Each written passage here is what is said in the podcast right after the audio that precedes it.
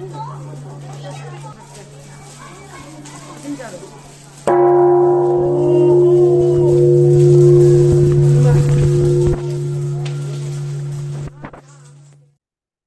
んにちは。お名前だけでわかります。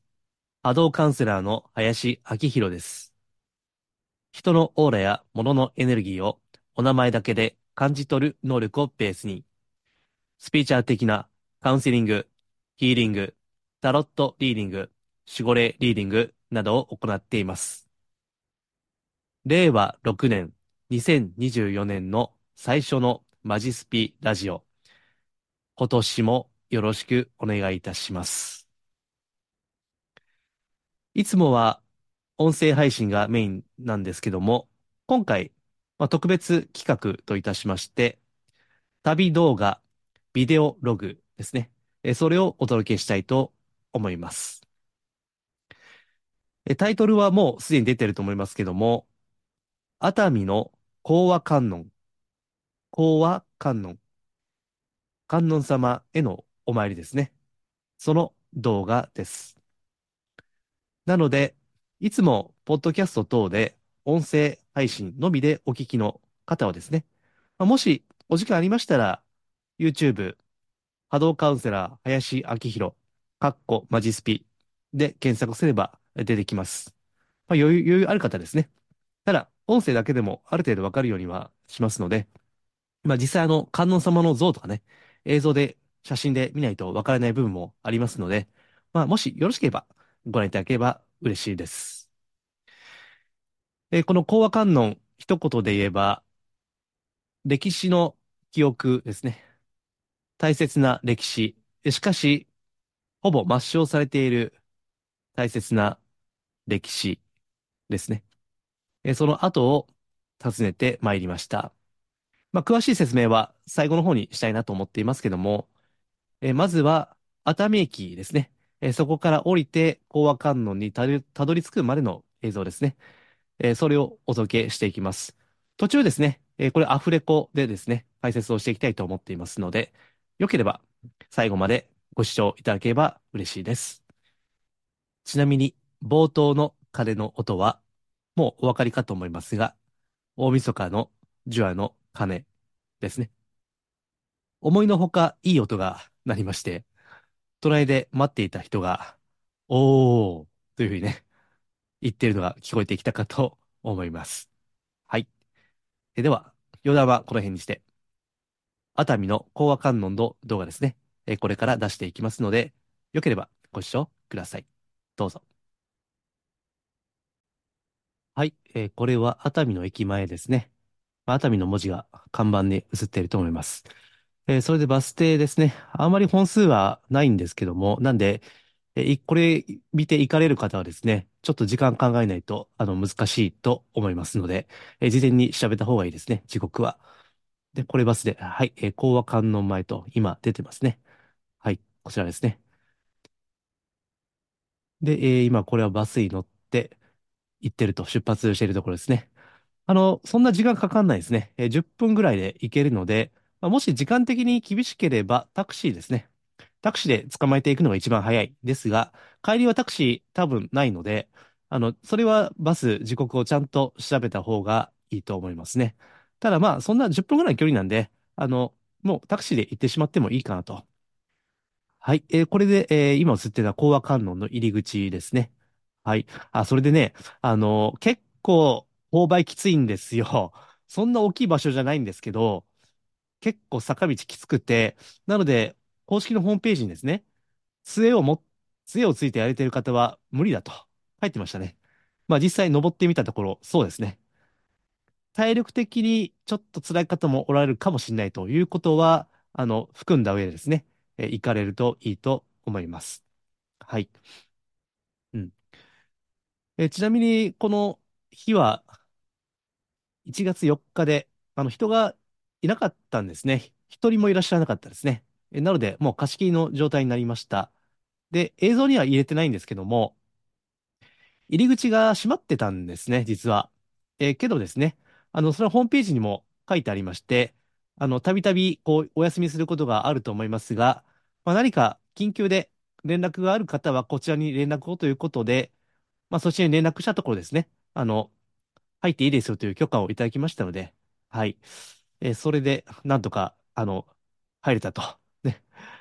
あの、それもちゃんと下調べ、えーしておいてよかったですね。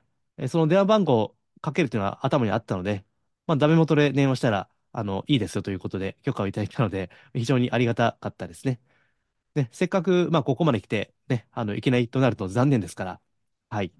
うん。で、えっと、今映ってるのが、これが、えっと、石碑があるかな？うん、もうちょっとですね。はい。なので、あの、行かれる前にご一報電話されるといいみたいですね。そしたら、あの、開けてくださるか、その、入っていいですよという許可をいただけるということなんで、あの、いつも空いてるわけじゃないので、事前に一本連絡を入れた方がいいと思います。はい。で、これ今映ってるのが、この講和観音の、まあ、参拝の仕方みたいね。大体、え午後3時ぐらいまでが一番いいということ。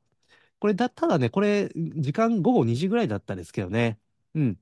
まあ、光があった方が、あの、観音様のいいお顔がね、あの、拝見できますので、うん。で、ここに言われが書いてますね。また後でちょっと説明しようと思いますけども、これが講和観音の言われということで、文章が書いていました。はい。うん。で、ここ途中ね、だいぶ坂道が厳しい場所があってですね、まあ、私はそんなまだ、あの、まだね、そんな年老いてはいないですけども、それでもちょっとね、きつかったなと思いましたね。はい。えっと、今これね、熱海の海が見えますね。まあ、非常に景色のいい場所です。うん。ね、しかも人、一人いなかったので、本当良かったですね。はい。まあ、天気もね、あの、暖冬で暖かくてですね、うん。途中汗ばんできたぐらいですね。はい。うん。まあ、途中、こういった、まあ、休憩どころですかね。えーそういったところもあって、この辺から見る熱海の海も綺麗ですね。はい。あ、そんなに広くはないですよ。正直。あの、すぐもう、観音様のところに行けますのでね。ただ、坂道はきついと。距離は短いけどね。えーというところですね。はい。えーもうすぐかな。もうすぐ観音様のところに着きますね。うん、大体体感としてはどうだろう、10分ぐらいですかね。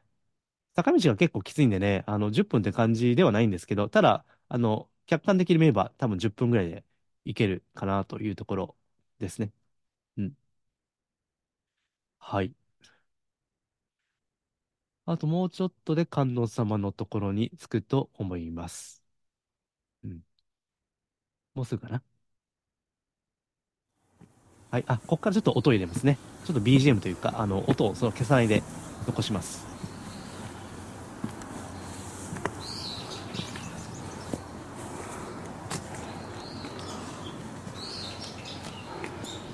こちらが観音様ですね。ちょっとこれから写真を挿入しますね。より見やすいように。はい、こちらが写真です。観音様の写真ですね。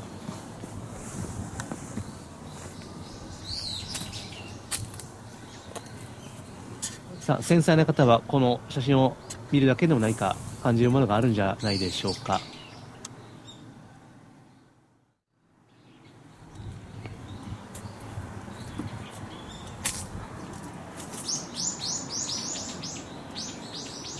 花がね、添えてありますね。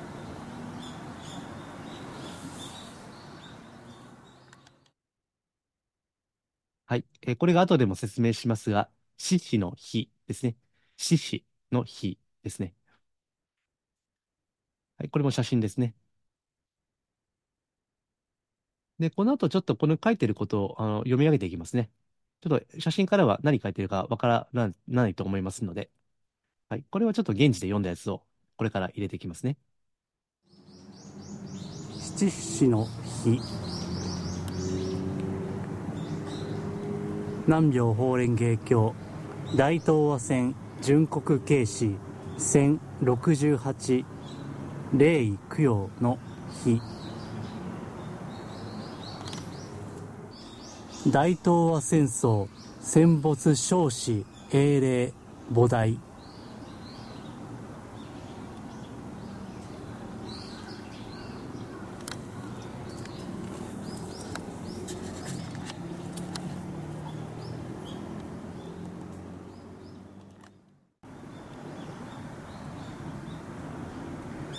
スメロギの近江命に変わりませる七つの御霊います奥城屋上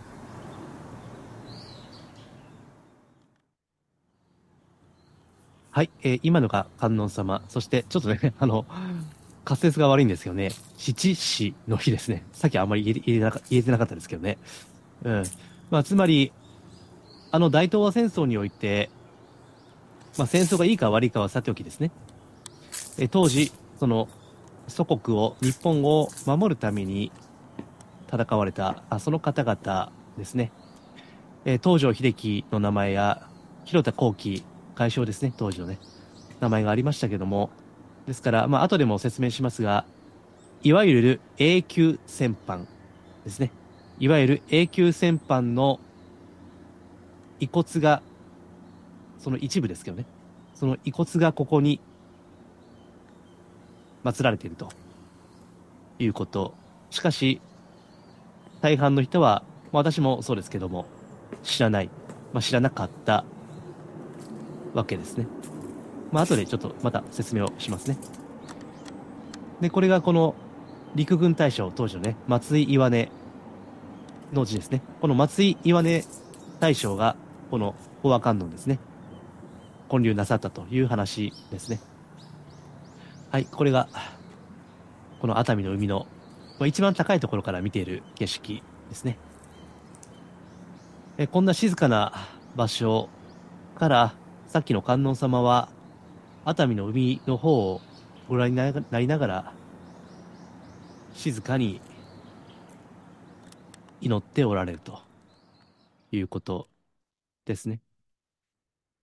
はい。まあ、ちょっと短いですけども、以上がこのビデオログですね。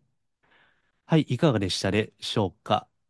まあ、今これ写真で講和観音様ですね。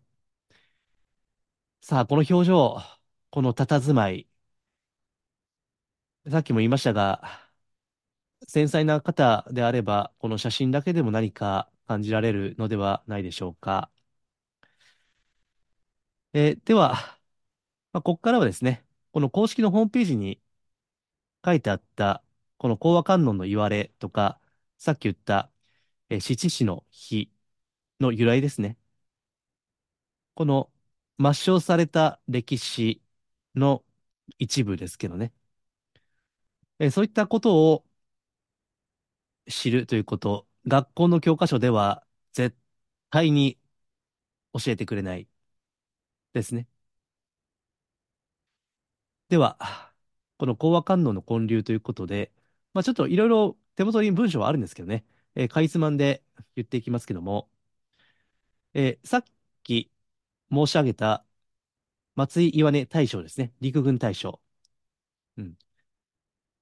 この方が昭和15年、1940年2月、この岩根大将のこの願いによってですね、え、品事変ですね。品事変での日中両軍の戦没者を恩心平等に等しく、まあ、弔う、供養するために建てられたものだと。で、この恩心平等という思想ですね。え、この恩というのは怨念の恩。まあ、怒りとか恨みですよね。で、心は親という字。え、つまり、親しいという字ですね。恩心平等という、まあ、おそらくは仏教的な思想だと思います。恨みも親しみも平等だということ。えーこの日中戦争は、この敵と味方とね、分かれて戦争した、対立をしたわけだけども、本来人間とは仏の前では分け隔てない平等であると。恨みも親しみも同じだという、まあ、つまりは平和への願いですね。で、それで、この松井岩根大将が昭和15年、その、まあ、ここには発願、発願って書いてますけどね。え、願いを発すると書いて、まあ、おそらく、発願と呼ぶと思いますけども、え、その願いのもとに建立されたということですね。え、ただ、これが、その5年後ですね、大東亜戦争、その終結とともに、すごく、こう、まあ、因縁のある神社、ね、因縁深い神社になる。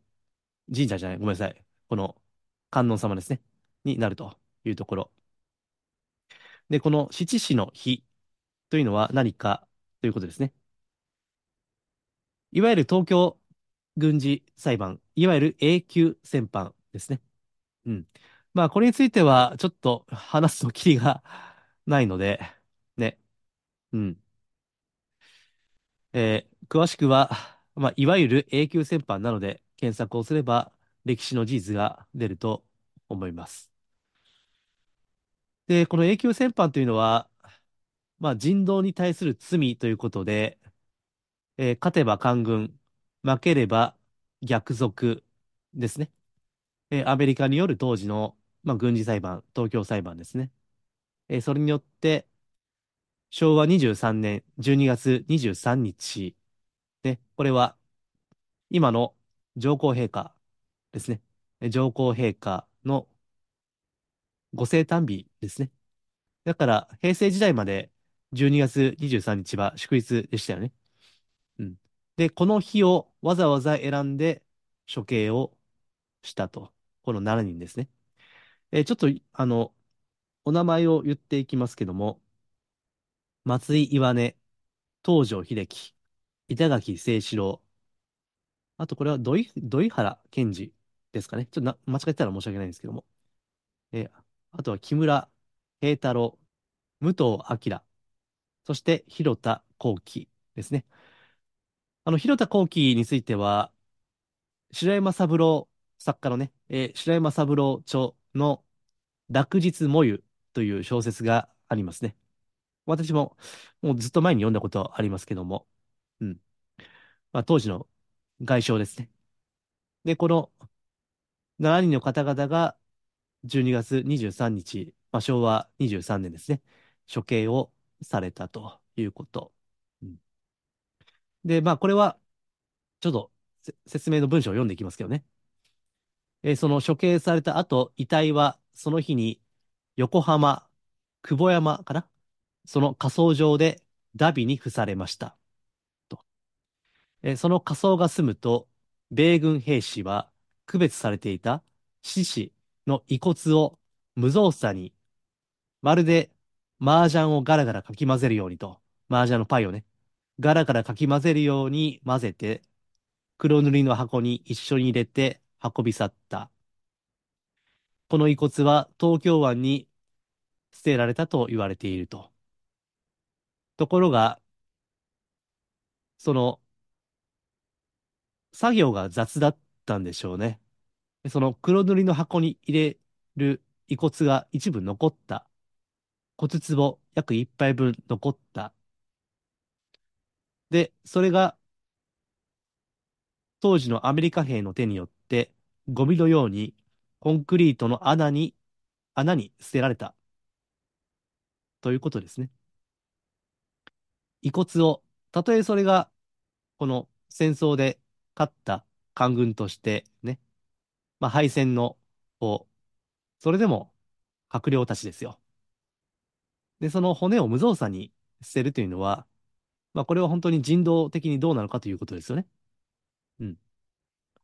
え、ただ、そのコンクリートの穴に無造作に捨てた、捨てられたのを、当時の火葬場長ですね、が目撃、目撃をされていたと。で、それを聞いた方がね、まあ、この東京裁判のある弁護人ですね。日本人のね。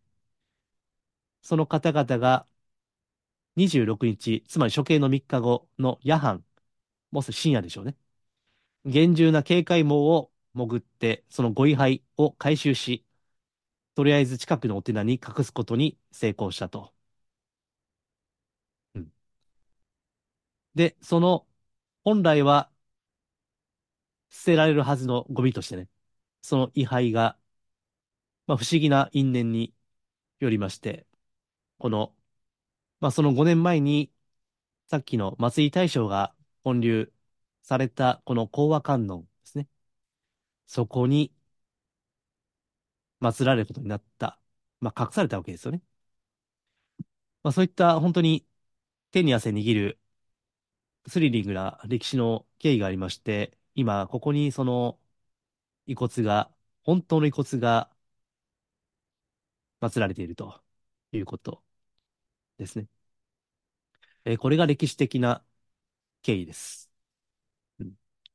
まあ、さっきも言いましたが、まあ、東京裁判の是非については、まあ、ここでは言いません。まあ、調べれば、ね、もちろん教科書には一切書いていませんけども、本当に知るべき歴史というのがそこにありますね。